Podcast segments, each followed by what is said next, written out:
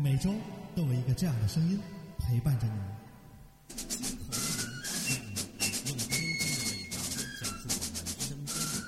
这个声音又会记录许多人的精彩人生。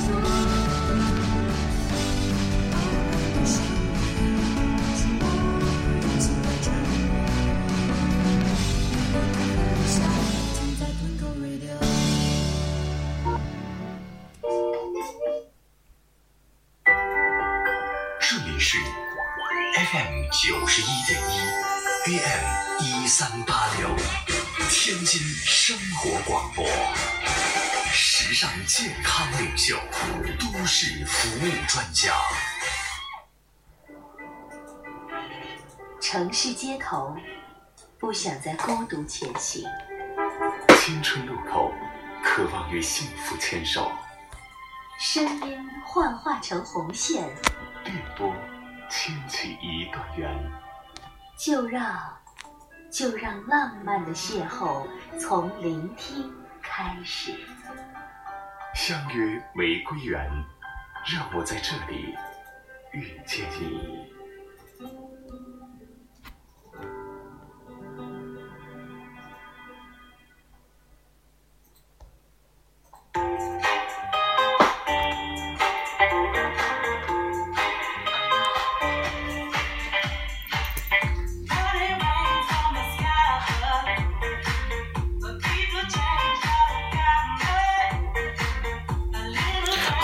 各位啊！我今天没在我那边啊，所以我在台里用不了这个设备，所以我也回不了。相约玫瑰园，让我在这里遇见你。大家好，欢迎你继续留在生活广播来收听我们此时的直播节目，我是主持人泽涵。今天呢，呃，以往的周六是我们的相亲进行时这个板块的播出时间，我们会邀请玫瑰之星在节目当中进行一对多的相亲，促成他们的好姻缘啊。不过今天的节目形式呢稍有不同，我们要来一场恋爱同学会。怎么说呢？比如说五十年代嫁英雄，八十年代嫁贫农，七十年代嫁军营，九十年代嫁大款，这是一句顺口溜啊。从一个侧面呢，反映了人们在每个时代不同的择偶标准。社会学理论认为呢，婚恋观是社会的一面镜子，也是社会价值趋向的晴雨表。社会平稳的发展的时候，那婚恋观呢也会相对的静止；而当社会发生变动的时候呢，婚恋观作为反映个体价值观的一个敏感的指标，也会随之发生了巨变。从一九四九年新中国成立至今，随着时代的变迁，国人的婚恋观从压抑到自由，从单一到多元化的变化，也是中国社会发生巨大变化的一种体现。而每个阶段独特的婚恋观，也从侧面反映出这个阶段的社会现实。今天的节目，我们就和大家聊聊建国六十八年以来我国的婚恋观的变迁史。今天节目现场呢，我们也邀请到了一位做客嘉宾呐、他是金口玉言网络微电台的主播李帅，来到直播间里和我们一起来聊聊刚才我们说的这样的一个话题。收音机前的你，听过父母当初的恋爱经历吗？在不一样的历史舞台上，他们当时的婚恋观和我们现在的又有什么不同呢？也欢迎大家在今天的节目当中和我们分享一下父母之间的爱情故事。可以通过直播当中的微信公众号来和我们进行互动，地址是 x y m g y f m 九幺幺 x y m g y f m 九幺幺，随时来互动。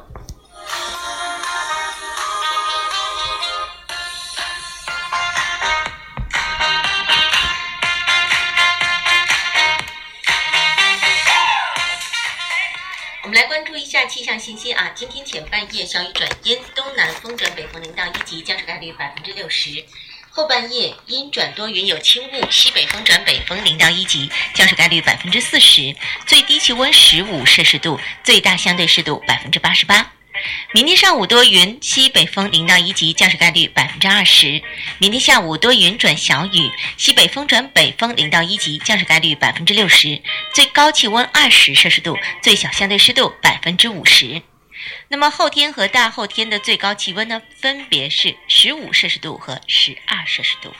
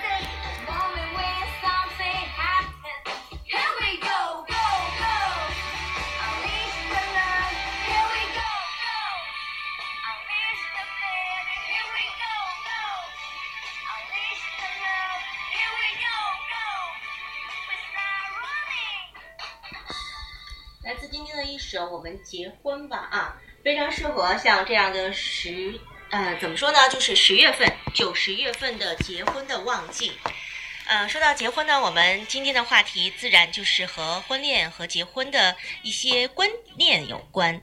那刚才我说了，今天现现场呢也是请到了一位啊特约的嘉宾，他是来自金口玉言的网络微电台的主播李帅，来跟家大家打招呼。Hello，大家好，嗯很高兴在这么一段近距离的时间内和大家再次的相约了我们星约玫瑰园栏目啊，我是金口语言 FM 的网络电台的主播李帅啊，嗯，啊，李帅很年轻，八零后对吧？对对对，啊，那我们说到这一段的话，我不知道对之前五十年代、六十年代、七十年代，甚至是八十年代，嗯他们的这样的一些婚恋观，你有侧面的了解吗？啊、通过一些。从电视剧啊，或者是电影，或者是网络上一些啊。资料，也许是听父一辈啊，或者是更老一辈的这个前辈们啊，嗯。聊起过他们曾经年轻的时候一些婚恋的话题啊，嗯。或者讲述一下他们的故事，也有一些的了解。嗯。嗯。你今天说到我们这样的一期话题的时候，有没有想向自己的父母来了解一下，他们当初是怎样的一种情况而相恋的？这个后来不是今天了解，是早在以前就有了解，是吗？甚至到我的爷爷奶奶那一辈啊，或者再早都都有了解。都有了解啊。嗯那我们就透彻你们这个家庭，透过你们的一家家庭来侧面的啊，呃，就是反观一下，讲讲时代。感的话题。对对对，嗯没错。那从你的爷爷奶奶那儿开始说起好吗？爷爷奶奶的那一会儿，好嗯像是在四几年、五几年吧。啊，对吧？那会儿好像是刚建国那会儿啊，好像条件都非常的艰苦朴素，好像嗯当时就和电视剧演的一样，甚至比电视剧惨多了。从电视剧咱们的这个影像资料上来看的话，呃，反映当时的一个现实一个社会，就是呃有不像现在是买房什么的，对吧？当时也没有电器，可能还唯一电器就是手电筒，对都不。用想啊，对，这些都不用想。唯一就是这个嗯有间能过日子的房子，嗯可能就是一间小平房，对吧？或者是单位分的宿舍，过去叫什么什么筒子楼什么的，然后有有个衣柜，有个床，我感觉这就很很，这都已经非常棒了，对吧？那，这是属于就是和现在咱们买房结婚啊这个配置差不多，标配，对对对哎，标配，还有嗯更艰苦朴素的，可能可能两个人吃碗面。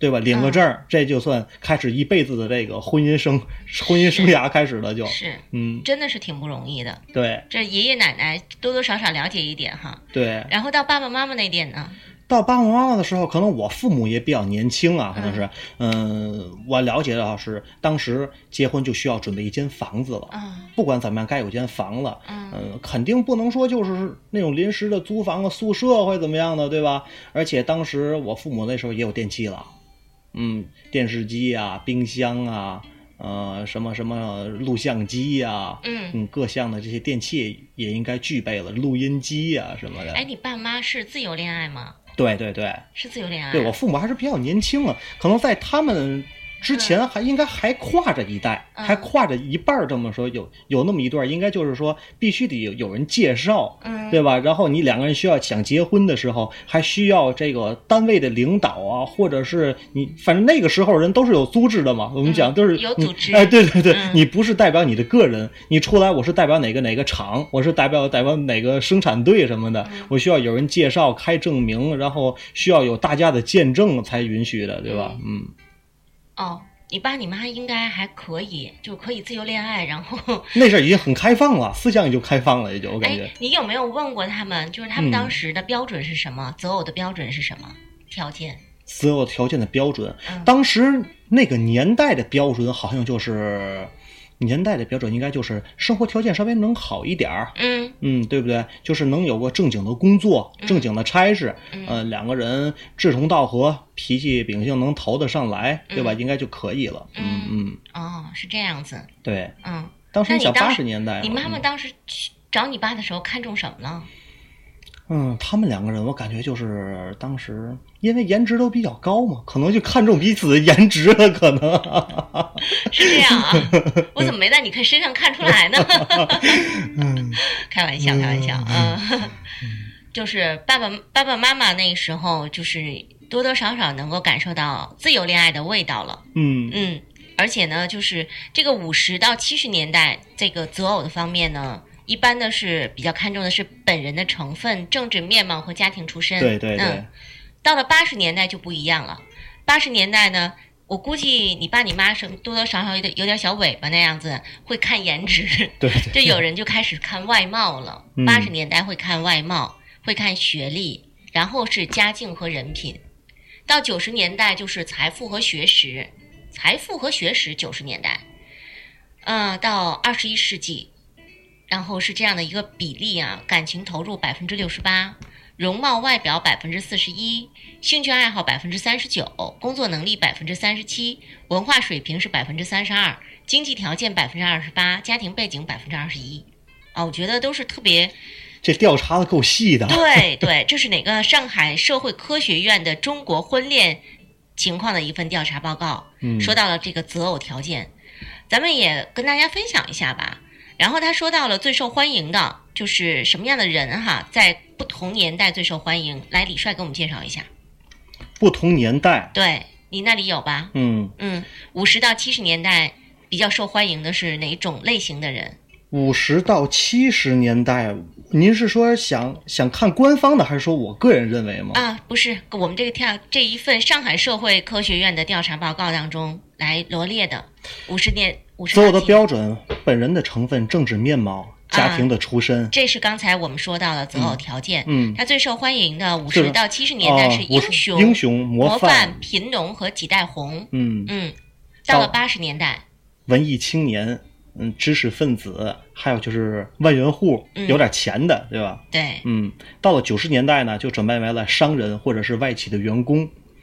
二十一世纪呢，男性大概就是公务员占到百分之四十一，警察或者军人呢能占到百分之二十三点九，企业主做生意的占到百分之二十点四，女性的话呢，教师占到百分之三十八，公务员是百分之二十五，医生是百分之二十二。嗯，这是不同的这个职，呃，工作的这个性质哈，嗯。也会决定了在二十一世纪的时候大家选择的类型啊，公务员能够高达百分之四十一，在二十一世纪的时候，嗯，企业主也能够达到了百分之二二十点四，女性的老师能够达达到百分之三十八，老师好受欢迎啊，嗯，但是我觉得老师特别辛苦啊。所以从这上面能看出出来，现在和过去的非常直观上面的改变，就是越来越注重经济条件了。嗯嗯，所以您您看最初的就是需要，我想认同，我想嫁给一个，我想娶一个，或者就是英雄啊、模范呐、或者过去咱们讲就是越穷越光荣那种对对对对，嗯。你们家要是做生意的，或者你非常有钱，富二代啊、什么的，倒不受欢迎。但是八十年代不一样，你看八十年代文学青年、知识分子和万元户，这就已经很大的改变了，就。对啊，对。这这这个，尤其像万元户，这基本上就是物质至上了，我感觉。开始注重质量了嘛。对啊，物质物质就开始上位了。人们懂得生活了，开始。然后另外一部分是，呃，我觉得是小众一点的，会找这个文学青年，啊，非常有特点、有个性、不一样的，嗯，站在人群当中一眼就能够看得出来，他很有独特的气质，无论是这个女的她还是男的他。九十年代会以商人和外企业，你看那个时候是我们国家也算是这个，呃，经济发展比较快的时候。大门刚开放，对、嗯对，所以那个时候的商人和外企员工非常的受欢迎，所以受欢迎的程度自然就站到了这个前面。到了二十一世纪，就前面基本上还是以稳为主，所以公务员受欢迎。嗯，我们再来跟大家来说一下平均的婚龄吧。五十年代到七十年代的就是结婚的年龄，男性是二十三点六岁，女性是二十二点八岁。到了八十年代呢，男性二十四点一，女性二十三点三。啊，到了九十年代，男性是二十五点四，女性是二十三点四。嗯。嗯，二零一五年的调查报告是男性二十六点四，女性二十四点九。你看，这逐渐就能看出来了，人们现在越来晚了晚婚了，对啊晚婚晚育了，对这是国家倡导的。嗯是国家倡导的，嗯、但是我觉得这个还得随着这个现在这个情况的发展，可能这个这个年龄还是相对比较保守的，还要往后拖。其实现在更多三十岁以后的人结婚人很多，对啊，嗯，四十的也很多。以前我们典礼的话，给这个三四十岁的人结婚典礼很多，五十岁也有啊。五十都是二婚了吧？呃，有有头婚啊，也有人注重事业啊，还有五十岁头婚 的，有有有有，多吗？嗯，不是特别多吧？啊，不是特别多，四十的多吗？四十的不少，是吗？四十的不少，四十头婚的，嗯，也不少。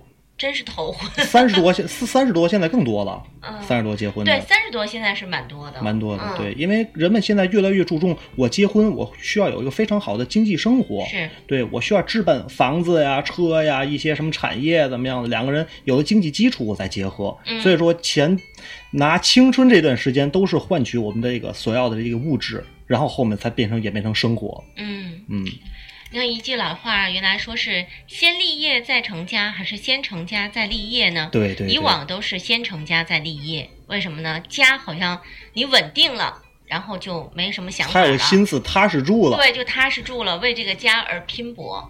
我觉得这个在现在好像有一点反转，就成了先立业后后成成家，对你没有一个非常好的经济基础，谁跟你呀、对吧？可能对男生来说压力比较大一对点，就是我如果对这个爱情的质量和对另一半的质量要求比较高的话，他觉得自身的那个水准、物质条件各方面的条件一定要达到可以吸引到我想找的那个人的标准，对，嗯、他才会去考虑。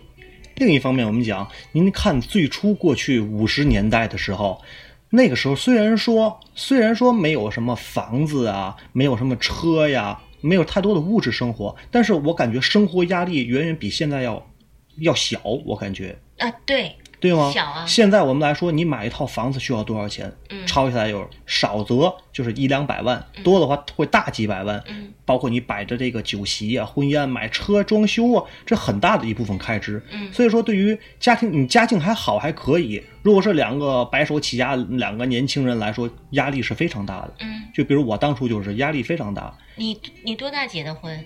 我当初是二调查一下你的年龄，二十三岁，嗯，那你相对还算早的，还算早，嗯你，是早婚。符合法定年龄了，好吧？是是你在你们那一代当中，八零后当中属于早属于早算算早的是嗯，吧？属于早的。哎，那你那个时候是自己的事业已经有很稳固的基础了吗？嗯，还好，不是说特别的底儿厚吧，就是说嗯还可以承担得起过日子所需吧。再加上又得还月是你爸你啊，妈你妈帮你了不少吧？嗯，个人占的因素比较多。嗯是吗？嗯这么能干啊？嗯，还好吧，嗯命运好。啊，嗯那你觉得就是从你的角度来说，像这么早就结了婚，是不是真的嗯感觉就是结了婚，尤其在有了孩子之后，嗯，呃，更要拼搏，是。挺稳定以的以。前是想为了自己改善一下生活，想越来过得越好。嗯但是后来你自从有了孩子以后，你你会发现了，你人生观、价值观完全有个转化。嗯你是在想我是如何想要为他去营造一个全新的一个生活，嗯为为了他想给他营造一个很好的家庭环境啊，嗯包括他的生活标准，嗯，啊，你是不是感觉好像那个奔头或者那个拼劲儿更足了？更足了，只能说对，是这样吧？没错，是的，是的。其实说老老话说的“先成家再立业”，我觉得也有它的道理在。有道理在，只不过我我想的话，毕竟做大事业的人还是先立业后成家。您还赞同他们还是比较赞同这个观点。您看很多的大老板啊，人家都是先立业后成家。最简单的说，刘强东不就是吗？嗯，嗯，可以先立业后成家吗？咱们不说他们了啊，毕竟是呃大老板是个数哈，呃不是一个普遍的现象。不过我觉得就是先，如果如果都是这样子的话，我觉得我们的大龄的剩男剩女越来越多，我我感觉这不像是剩男剩女，而且而且你不感觉吗？就是呃，如果说大学毕业，尤其有的在在读完读完博啊或者什么的工作了之后，你你要拼搏一段时间，就说三十大底几再结婚的时候，我觉得尤其是三十五以上哈，嗯，能够找到条件特别合适的，然后就是各方面，因为随着年龄的增大，所以说人择偶标准，然后也难。对啊，嗯你一个是也难，第二个就是人自己独立的时间越久，然后越不适应两个人的生活。对，这在之前的节目好像也谈过这个话题。对啊你，比如说，就是说我家里的我这个马桶，我如果是女性的话，我就一直把这马桶圈儿就放着；如果是男性，我一直就是把它打开的。哦牙膏怎么挤，哦，吃饭怎么盛，对啊，对，这都一个人生活。习惯。你一个人的生活里已经成成这样的一个模子了，而且越来越适应你自己啊，几点睡觉，几点起床，什么样的时候跟朋友聚会或者怎么怎么样，然后这么多年，可能十来年的时间，忽然间要去磨合一个人，我觉得更难。也难，嗯，俗话讲的就是读惯了呗，对啊，就读嗯惯了嘛。当惯了。嗯，所以说先立业后成家的，我觉得这个危险性挺大。危险性大，困难系数高，但是只只不过有一点，人家的这个生活很好啊，底子底子足了就。你看，你标看你准高了这个结婚挺早的，不也挺好吗？现在不照样过得风风火火的，然后这个也挺有干劲儿的，为嗯这个整个家庭在拼搏努力，我觉得也挺好。只能说这个就和人的性格一样，没有绝对的好与坏，嗯只不过每人生活方式不一样，追求不一样。嗯，嗯，你这么说的话，我们的大龄剩男剩女越来越多了哈。我想，我想这个引导一下，引导不过来。接下来我们再概括一下离婚率。五十年代到七十年代的离婚率是百分之四点四，到了八十年代是百分之六点八，九十年代百分之八点二，哇，现在高了百分之二十六。二十六，这还是到前两年的数据，这两年更高了。是，嗯，所以更能看出来，现在的当代人呢，对于婚姻这码事儿，就不是说像在过去的传统，像爷爷奶奶、爸爸妈妈那一代的时候，我择一人终老，不管怎么样，我一直我就是过到底，对吧？嗯嗯，现在更还是更追求两个人在一起的磨合粘合度，就是说我生活习惯啊、脾气秉性啊，包括这个朋友圈子呀、文化程度、兴趣爱好都很多。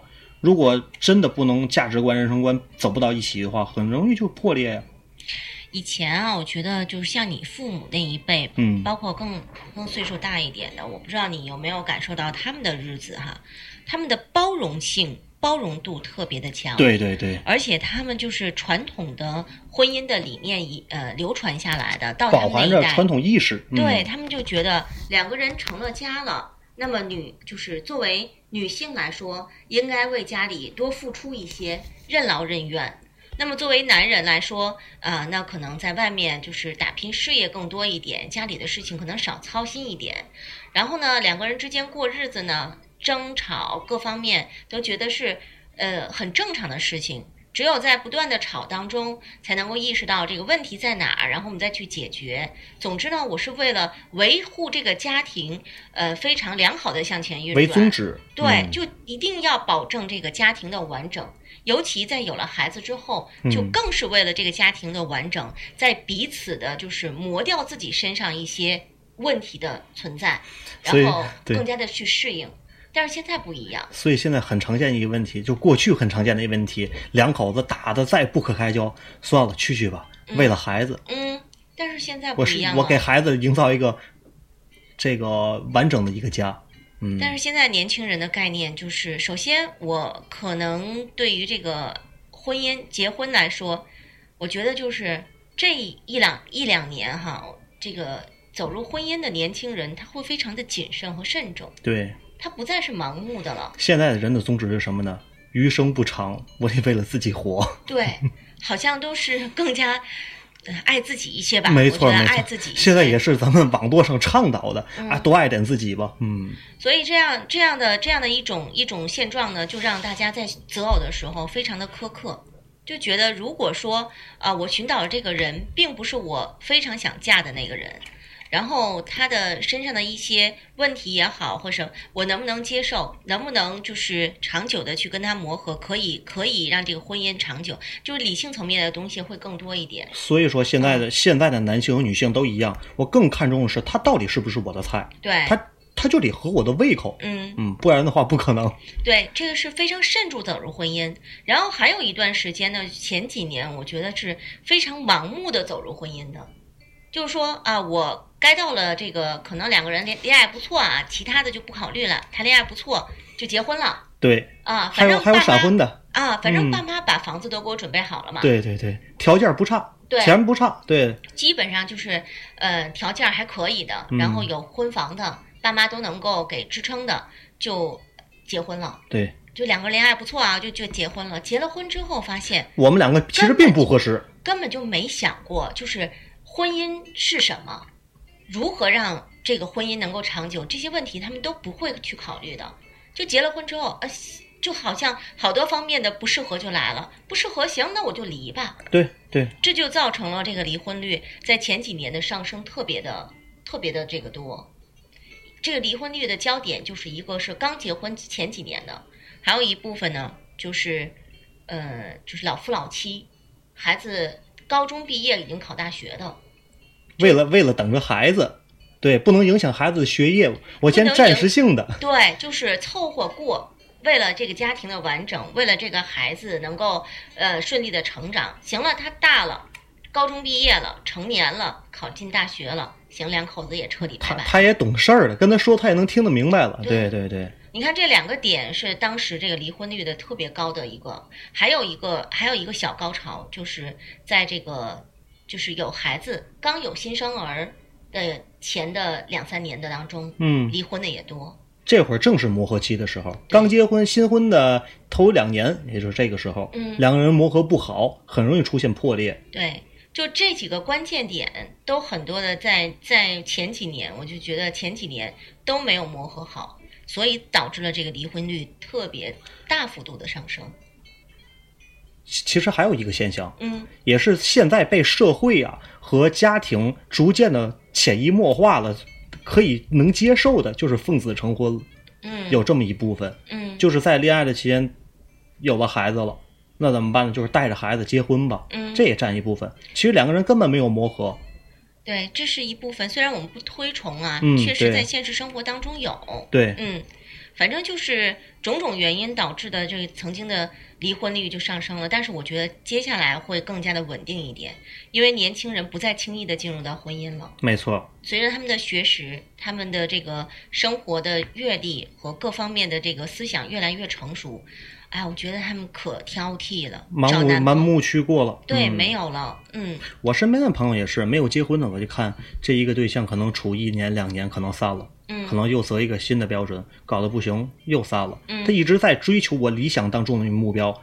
OK，终于碰到我理想的这个点了，我们可以结合了。嗯。其实挺难的。是啊，这能找着还行，就怕就是一直处一两年不行，散一个。最后就没有孤独终，老是吗？没有合适的。这还真没碰见过。好，那我们聊了这么多啊，听一首歌曲吧。嗯，稍后接着聊。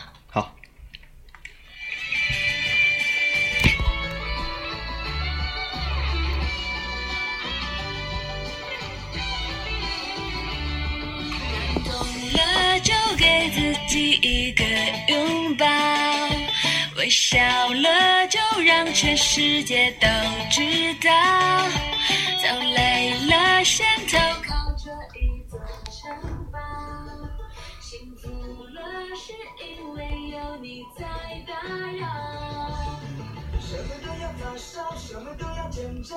钞票不找钞票，难免的小岛。给我来抱一抱，像你吃过四毛，记得要，记得要，记得真微妙。快乐的拳头，准备好了就跳。我已经爱到无可救药。快乐需要彼此默默，嗅到幸福的味道，就把烦恼统统抛掉，来个贴心的拥抱。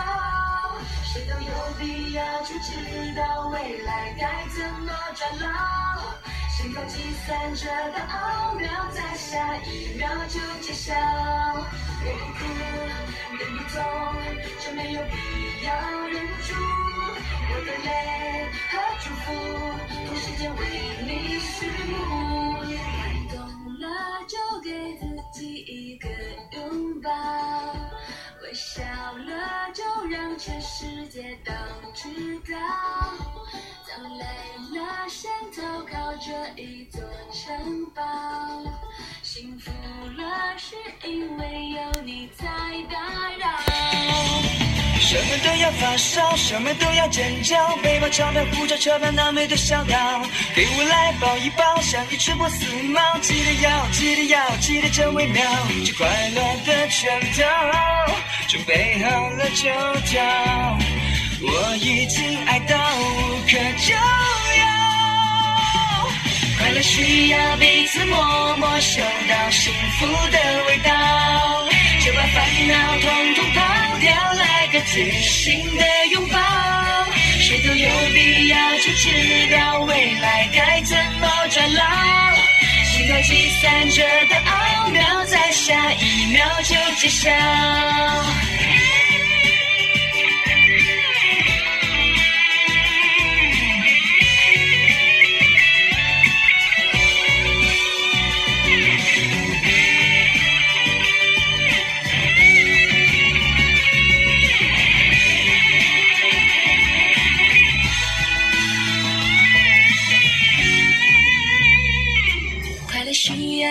要彼此摸摸，嗅到幸福的味道，就把烦恼统统抛掉，来个贴心的拥抱。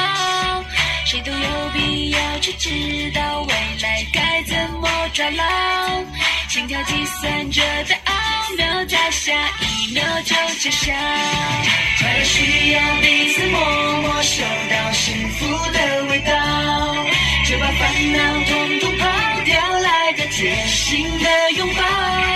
谁都有必要去知道未来该怎么抓牢心跳计算着的奥妙，在下一秒就揭晓。我不哭，也不痛，这没有必要忍住。我的泪和祝福，同时间为你序幕。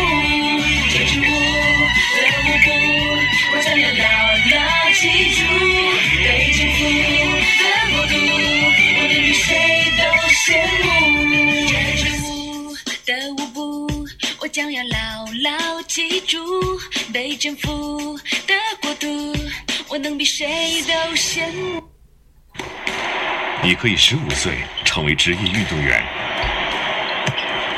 你可以二十岁入选国家队，你可以打破历史记录，你还可以获得 MVP，你也可以拿纸箱当篮筐，你也可以用粉笔画一条起跑线，你可以拿湖边的林荫道当成赛场。你甚至可以把每一天变成你的比赛日。生命不息，运动不止。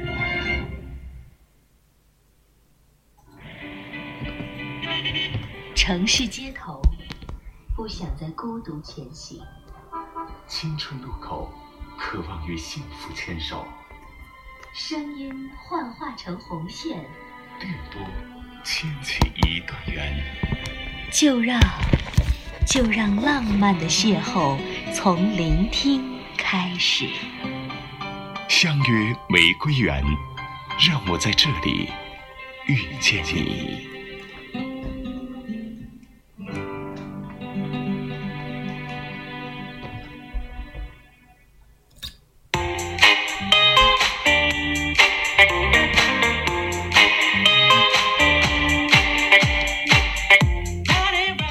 欢迎你继续来收听正在直播当中的《相约玫瑰园》，我们的节目是每天傍晚的十八点到十九点播出，空中位置 FM 九十一点一 M 一三八六生活广播，我是主持人泽涵。今天我们邀请到了一位嘉宾朋友哈，跟我们一起来聊一聊不同年代的爱情观。嗯，这位做客的嘉宾呢是金口玉言网络微电台的主播李帅，嗯，非常年轻的一位小伙子，但是已经成家立业了啊，嗯，而且呢自己的小日子过得是红红火火。当然了，在这个过程当中也有很多的这个体悟，对于婚姻的体悟。节目最后也让他跟大家分享一下，尤其对于我们正在寻觅爱情的朋友来说，我觉得过来人的一些感受啊、经验呢、教训，应该非常值得我们去借鉴的。那么咱们接着说，说到不同年代的恋爱恋爱观啊，我们说说这个婚恋和社会之间的关系。为什么刚才说到了不同年代，比如五六年、五六十年代啊、八十年代、九十年代，会有这样的一种恋爱的观念或择偶的条件啊，这样的一种状态的产生呢？当然都是和当时这个社会的一些情况还是分密不可分的。比如说五一九五零年的四月份的时候，五六十年代哈，五零年四月份，中华人民共和国的婚姻法就在北京颁布了。那么，随着这样的一部哈，也是首部国家大法的颁布，它宣布废除了包办强迫，实行婚姻自由，建立一夫一妻的新婚姻制度，彻底颠覆了父母之命、媒妁之言的传统婚姻。这真的是一场轰轰烈烈的解放运动。对，以前我们要想都得都得有媒人，媒人去提亲。然后父母要啊、看门当户对，指啊指谁跟谁都得听父母的。我让你嫁谁嫁谁，我让你娶谁娶谁。以前都是这样的，包办嘛，其实。我感觉真正的婚恋自由，还得说是过了九十年代以后。您感觉呢？呃，我觉得嗯已经就是呃，就是你你记着我，我不知道你有没有看过有一部这个大胆追求婚姻自主自由的一部一一部剧，叫《刘巧儿》，嗯你看过吗？嗯，你没看过吧？不是完全看，不是完全，可能片段可能有。你爸你妈应该看过。嗯啊，那一部真的是唱出了这个人们对于新婚姻的向往。呃，刘巧儿那时候就是也是包办嘛，也是包办，然后就冲破牢笼，他们要自己的什么？这一回我可要自己找婆家，就能够感受到那个那个、就是、兴奋的程度啊，对对对终于能如我愿了。嗯，自由，对一定要自由，我一定要找到适合自己的，然后呃，看上了哪个小伙子，而且要争当这个模范夫妻，是那样的一种标准，但是也能够感受到哈，就是婚姻的自由，在这个，在这个随着这个婚姻法的颁布，真的就是与以往有一个很大的变化了。嗯、对，之后不是还有一部也是反映了这样的一个电视剧，叫《激情燃烧的岁月》吗？这可是从头看到了尾，是吧？嗯，你有感受吧？有感受。嗯，多说两句。这个感受就是像当初他这个主人公啊，石光荣啊，对吧？他的这个婚姻年代就好像我爷爷奶奶的那一辈儿差不多了，嗯，好像当时就是一张床一包糖，也就是这个时候。对，比如说也是自由，也是自由，不是说家庭能包办那种。怎么讲？家庭能给你承包包办的，还真是不错的，属于有条件的。嗯，就像现在一样，婚房给你准备好了，东西都不差，都不差事儿，就是唯独你得听我的。可能我父母、父母和对方女方的这个父母和男方的父母，可能两个家庭可能是世交，或者两个家庭关系非常好，从小就给定娃娃亲了。对，可能，但是我并不喜欢他。你让我跟他做个兄妹，做个姐弟，可能可以；你让我跟他过一辈子，可能我真不愿意。嗯，但是您看，在那个时候，石光荣和这个他这个老婆叫什么，可能忘了啊。嗯两个人就是在军队里认识的，对，对吧？两个人当然也是有有媒人撮合了，是领导来撮合的。对对对，也是嗯在部队的见证下，然后两个人一起领了证，过了日子。是但是从这个剧情当中反映，两个人也是打了一辈子，各种不和。对。跟比如说石光荣从老家把老家人都叫到家里了，感觉一下看我们城里人怎么过日子啊，招待招待你们，嗯。家里就乱了套，套翻天覆地了，对吧？当时两个也是打，后来也说不过了，但是一直磨合下来这么一辈子，也是子孙满堂，对。小日子过得也真真是挺不错的，但是。嗯，嗯。其实我觉得就是就是像他们这样一代的这个。他们的面对婚姻的态度啊，就是这样的一份责任，包括这个对于婚姻的这样的一份重视的程度，真是蛮值得、蛮值得我们年轻人去借鉴的。对，嗯，当然，现在随着这样的一种这个呃，我觉得科学的婚恋、科学的婚恋的提上了一些日程，大家接受的这样的科学的这个婚恋观越来越多。那我们就像刚才说的，现在的年轻人也开始非常珍视自己的婚姻了，一定要哎想清楚了、想明白了再去嫁。对，这是一种进步。可是唯一的，我觉得缺少了什么，就是太理性了，就是你心目当中那种感性的种没有那种冲动感了，对没有火花了，对吧？是是是，是不是？对对对，反正各有利弊吧，我觉得。您看，像这个嗯电视剧当中演石光荣，他到老了，他自己也感慨，其实打这一辈子打也不错，不打了吧也没滋味儿了，这日子。嗯，嗯，就自己品吧。对对反正婚姻的日子 日子还是自己过的，就得自己品。为什么他俩就合适呢？为什么他俩的婚姻能长久呢？自然两个人在在这个过程当中，还是觉得呃，珍视这份婚姻是比较重要的。没错。嗯，我们接着说，到了七十年代，七十年代当时呢，这也是一个承下启呃承上启下的一个年代。嗯，嗯，为什么说这个转业复原金人成为姑娘们的首选呢？这也是对，嗯职这业问题。嗯。对，这也是一个当时的一个情况，而且这个八一九八零年，然后这个三十年的婚姻法进行了首次的修改，重大的修改之一就是将感情确已破裂作为离婚的条件，这样一个变化哈，也对人的这个婚恋观产生了多多少少的影响，嗯。而且那个时候呢，这个七十年代计划生育、勤俭节约，这是咱们国家的这个政策。当时的当时的影响，的确也对于这个年轻人择偶会产生一定的呃呃，我觉得好像好像这个这个军人当时就觉得，哎呀，是一个非常神圣的事儿。对，嗯，要谁能够嫁一个军人，觉得哎呦可骄傲自豪，可了不起呢。嗯，可是他们不知道做军嫂多不容易呀、对对，是吧？也总见不着人，对吧？对呀、可能复员转业的还好。对，复原回来还好。你要在部队的话，那两个人情感生活非常艰苦。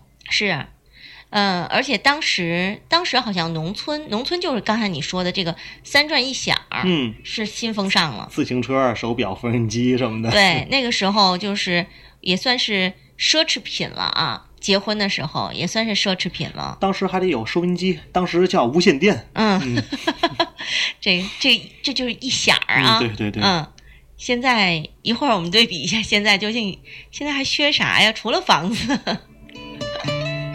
除了这个大件儿，剩下痛啊对对痛啊！一提到这个好痛啊。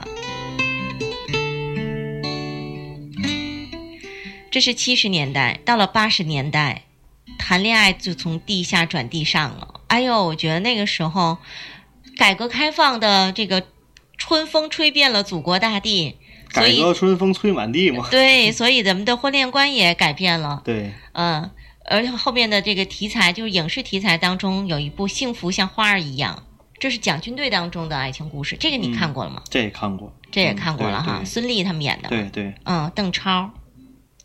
随着从八十年代开始，我感觉人们对于这个恋爱的观念有了彻底的翻天覆地的变化。嗯你像从之前五六十年代，包括七十年代的婚恋，总觉得哎两个人搞对象这个事儿啊，不好意思，哎不见不得人。你比如不能当众怎么拉个怎么样手啊，亲个嗯嘴儿，我天呐，不行了，那就对 你这肯定就一会儿就有有人找你啊，不是什么领导，就什么居委会上，你怎么这个样子呢？怎么样？对，从八十年代开始，逐渐的马路上两个人逛街呀、散步拉个啊手、拥个抱，很常见了就。是对对对，人思想开放了。思想开放了，嗯所以在我们的荧屏上也也能够感受到这样的一种一股春风。对，我就记着当时有一部电视剧，呃，电影非常非常，当时是一个典型啊，就是《庐山恋》嘛。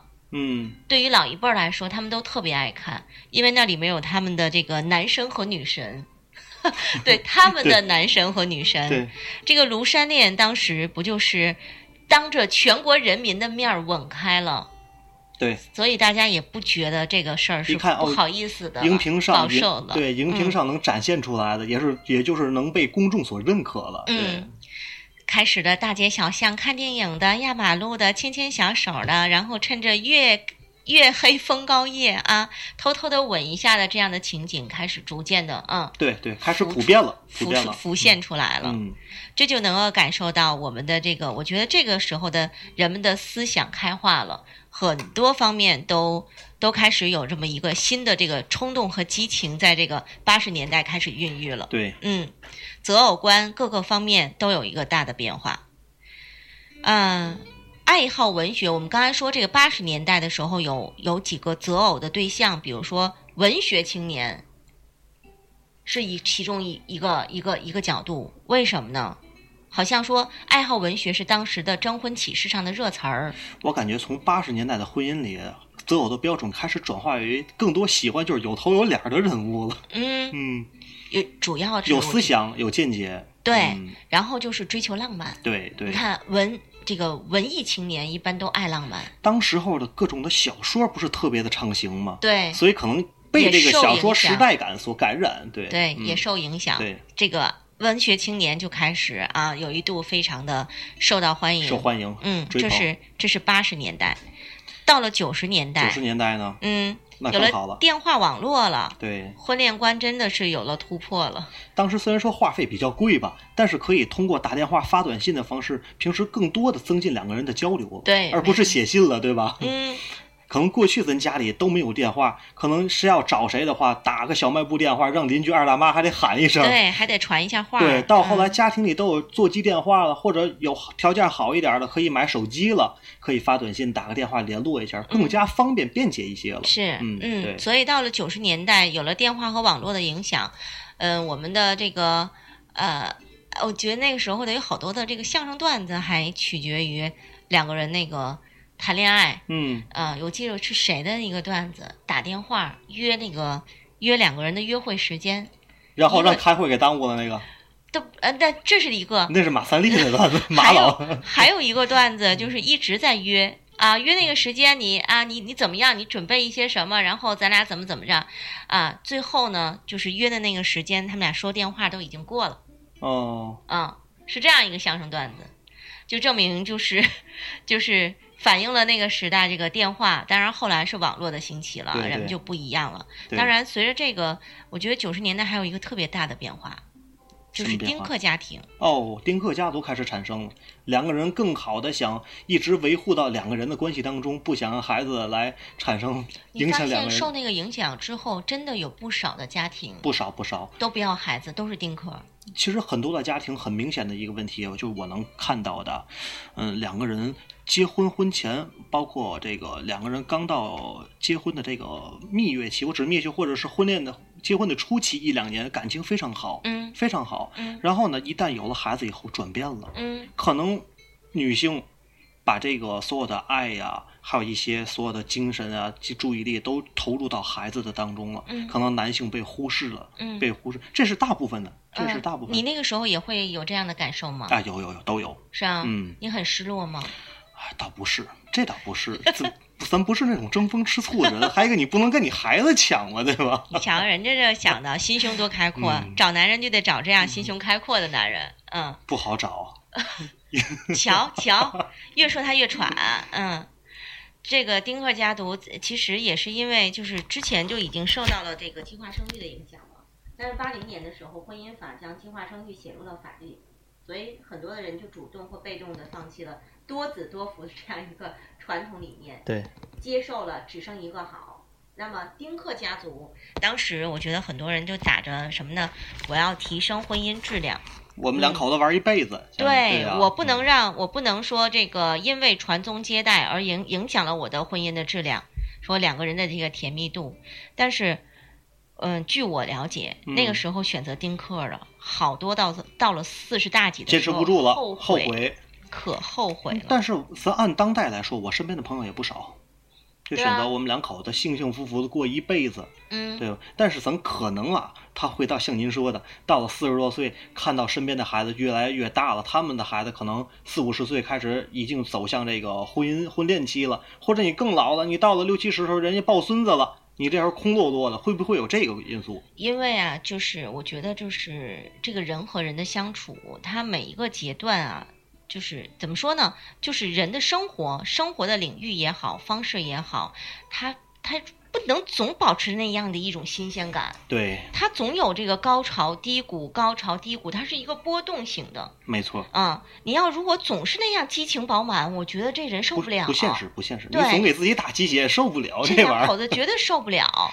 所以我觉得，就是你你你你一旦的就是两个人绷不住了，那么自然你的平淡归于平淡或者无聊的生活状态当中，你不增加一个新的刺激，不增加一个新的这个改变你的这个婚姻模式的一个一个人的出现的话，他一定会受影响的。有啊，他坚持不住。也有啊。嗯你像很多的丁克家族的话，可以选择养宠物啊，我听，嗯、养很多的狗啊，对吧？分散一下注意力，这也是一个办法，但是但是不是长久之其计，对吧？其实他们内心还是还是还是蛮渴望的。对，绝对是渴望的。嗯因为我总感觉就是这个婚姻啊，孩子呀，就是你可以晚要，或者说你也可以选择早要，但是呢，一定要不要。一定要有这么一个完整的体验，你才能够呃完整的感受到人生人生对人生的一个完整。嗯，倒不是为了什么传宗接代，我觉得这些这些都已经不在我们的概念的范围当中了。明白您的意思，就是说嗯要有一个完整的人生体验，不白活一回。你得知道，哎，这个一个女人有了孩子之后，她变成了什么样儿？对，这个男人有了孩子之后，他也变成了什么样？他很多的爱才能展露出来。嗯，对，就是不一样的。你只有真，只有自己去体会才行对啊。嗯。然后到了二零零一年，这个婚姻法要再度修修正，以适应社会发展和婚姻家庭的变迁，什么禁止家庭暴力呀、夫妻嗯间要相互忠诚啊，这些基本原则都被列入到这个新法了。这个这个的出现，就是源于当时的一些情况，比如说钓金龟婿啦、傍大款啦、包二奶啦，就这样的词汇，当时在社会上应运而生。当然了，随之而出现的这个家庭的分解、离婚率都有攀升。嗯，所以我们说这个，我们这个这个法律也好，这个社会也好，呃，和婚姻家庭也好，它都是息息相关的，都是受影响而有改变。当时九十年代完全咱们社会开放了以后，也有这么一个盲目期，大伙儿也是都是，您比如说在婚恋当中也有盲目期，急于结婚的。但是后来您比如说像您刚才说很多这些现象，傍大款了怎么以后，也发现生活质量或者是我的理想生活状态不是和我想象的那样子，有落差的，嗯所以当时离婚率也不也不低。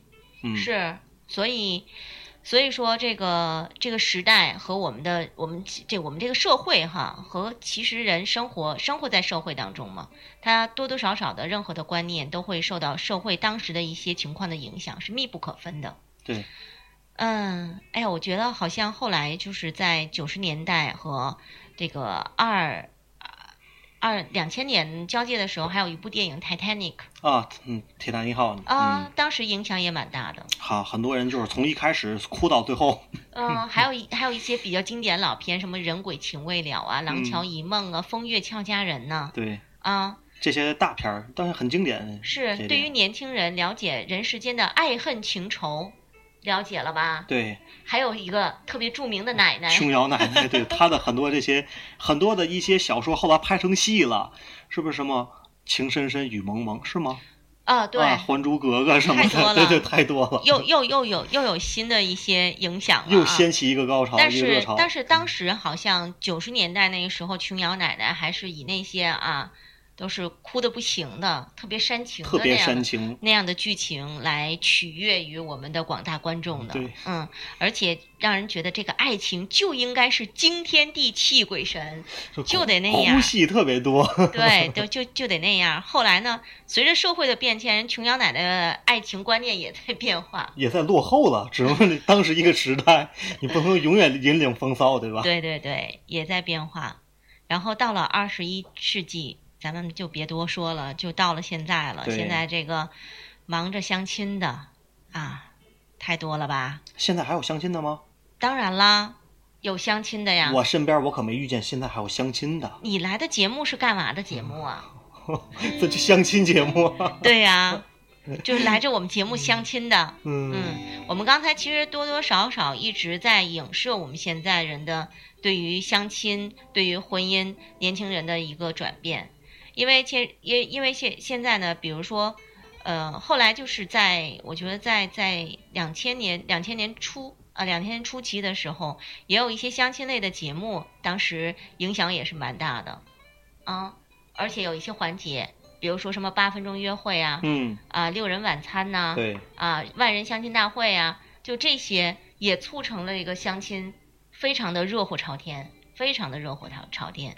嗯，但是我觉得最近呢，又开始有点儿稍微有，我们说这事情的发展就是这样，有高潮就会有低潮。，对对对，现在我觉得又处于基本上比较平稳的时期，平稳的嗯时期了。对，而且呢，最主要的是现在这个网络随着微信群很发达，它就是大家就是不再仅仅依靠，就是说，比如说一些媒体传统的模式，对嗯传统的模式去相亲了。我们现在的微信群当中，很多时候就会有年轻人自己组织的，比如说，呃，我们我们这些啊，全都是单身的，我们加入这这这群里。交友的这个活动啊，对、嗯我们组织嗯了什么一块儿，要不那个运动去吧，哎，一这一块儿旅行去吧，这种活动，据我所知，好像从十年前就有。比比皆是。最早以前可能就是什么 QQ 群啊，什么一系列的，对还有什么但是婚恋网那个时候不热火朝天，对对对随着微信微信的这样的一个普及之后，呃，这样的一些组织越来越多，特别的特别的流多的网络行。APP 现在都在做这些项目，